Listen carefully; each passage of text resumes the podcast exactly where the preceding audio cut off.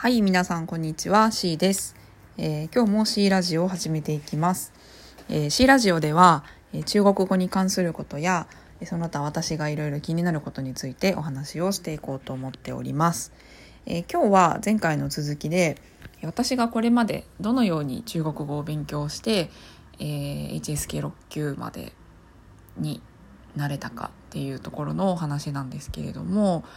まあ、そんな大したことのはないのであの気楽に聞いてください。えっと、前回は大学で勉強をした後に天津に短期留学に行きましたっていうお話だったんですけどその後にえ北京の方に1年間、えー、さらに留学に行った時のお話を今日はしたいなと思います。えー、北京に留学行くことを決めたのはもう本当にあの、まあ、思いたったが吉日みたいな感じで、えーと、留学のエージェントの方にすぐに連絡して、えー、面談をしてでその場で決めてみたいな感じであの本当にそこで決めてそこで行ったみたいな感じでした。であのとにかくあの今勉強したいっていう熱がこう高まった時だったのであのすごいあのあの時の行動力は今でも自分でもすごい良かったなって思ってるんですけどあの北京に行って最初の1週間実はホームステイをしていましてそれもあのエージェントの方のパッケージに入ってたんですけど、まあ、正直このホームステイはあのあんまりその中国語とか会話力だったりとかっていうところになんかすごく良かったっていうことはまあなくてあのちょっとね多分ねあのホストファミリーが結構こうシャイな人たちだったのかな あのなんか私が行く前にも日本人の学生を受け入れてたりしたみたいなんですけどそこまでこう積極的にお話ししてくれるようなあのタイプのファミリーじゃなかったんですね。たまたまかもしれないですけど、あの、ちょっとお年を召したご夫婦だったんですけど、結構その寝泊まりとご飯のお世話はしてくれるけど、あんまりその、あの、まあ、すごく砕けて言うと、こ心を開いてこう、お話ができるような、あの、ご夫婦じゃなくて、あの、私もちょっとこ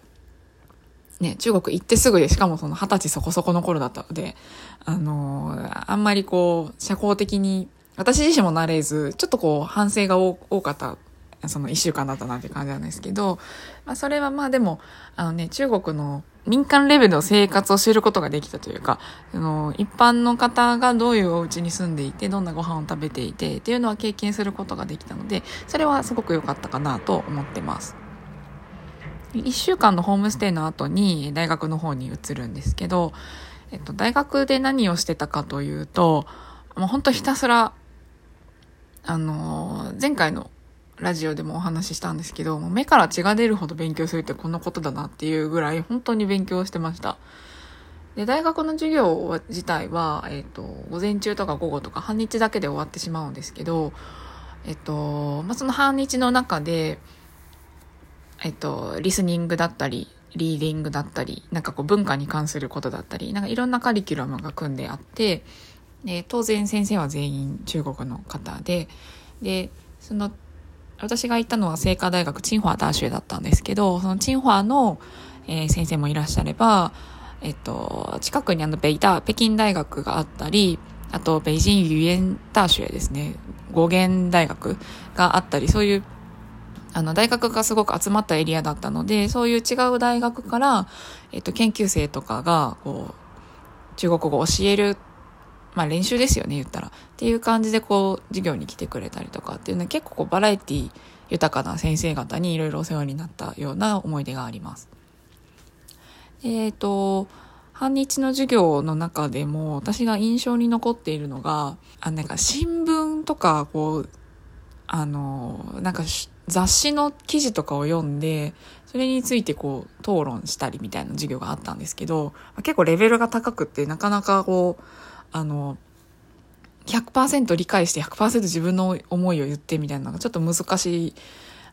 かったなっていう思い出があって、それはでもすごい刺激になったなって思うようなそういう授業があったんですけど、そこの先生に、あの、日本でどういう新聞が読まれているかみたいな話をになって、で、その、当時そのクラスに日本人何人かいたので、あのみんなと協力してとか力を借りながら、日本にはいろんな新聞があるよ。なんか朝日新聞とか毎日新聞とか、産経新聞とかなんかいろいろそういうでスポーツ新聞とかがあって、みたいなの頑張って伝えてたんですけど、私あの実家が広島県なので、広島とか中国地方の方はお分かりだと思うんですけど、中国新聞っていう新聞があるんですよ。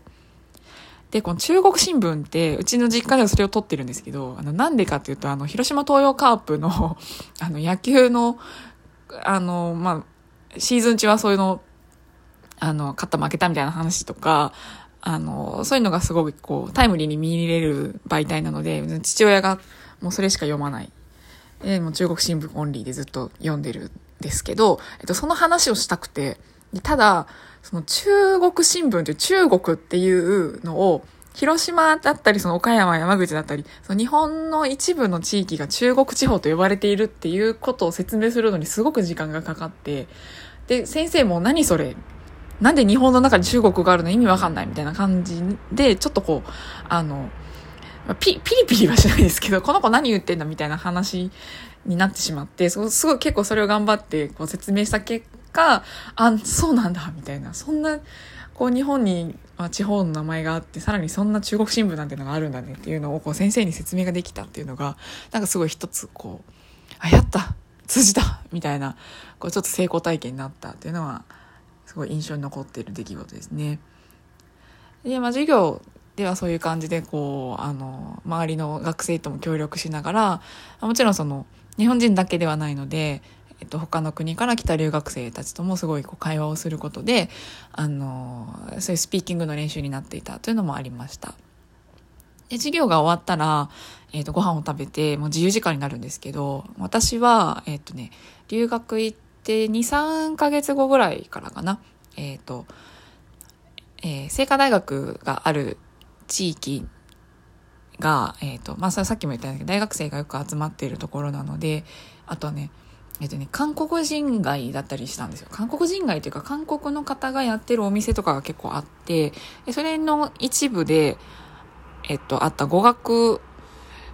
スクール、その、まあ、中国語を教えてくれるところなんですけど、韓国人の方が経営してるっていう、あの、地球村っていうのがあって、ディーチオツンって言ってたんですけど、そのディーチオツンに、えっ、と、行くようになりました。で、授業が終わってご飯を食べたら、そこのディーチゾに行って、えっ、と、授業、また塾で受けるみたいな感じで、本当一日中勉強しているような環境をそこで作ることができていて、で、何しろこの地球村の講師陣がものすごくクオリティが高くて、地球村では HSK 対策とか、あとなんだろう、なんか料理教室とかもあって、なんかそっちもすごいこう、中身の濃いあの学習ができたなってすごい思っています。で、今あの私がツイッターでやってるようなあの、えっと、文法のなんか比較とか、ね、似てる単語とか使い分けとかを、あの、教えてもらったのこの地球村の先生からがすごい多かったなと。で、当時のあの、ノートとか、あの、配られた資料に、こう、私がメモってる、そういうこう、学習で使ってた教材とかってまだ残ってるんですけど、本当になんかこ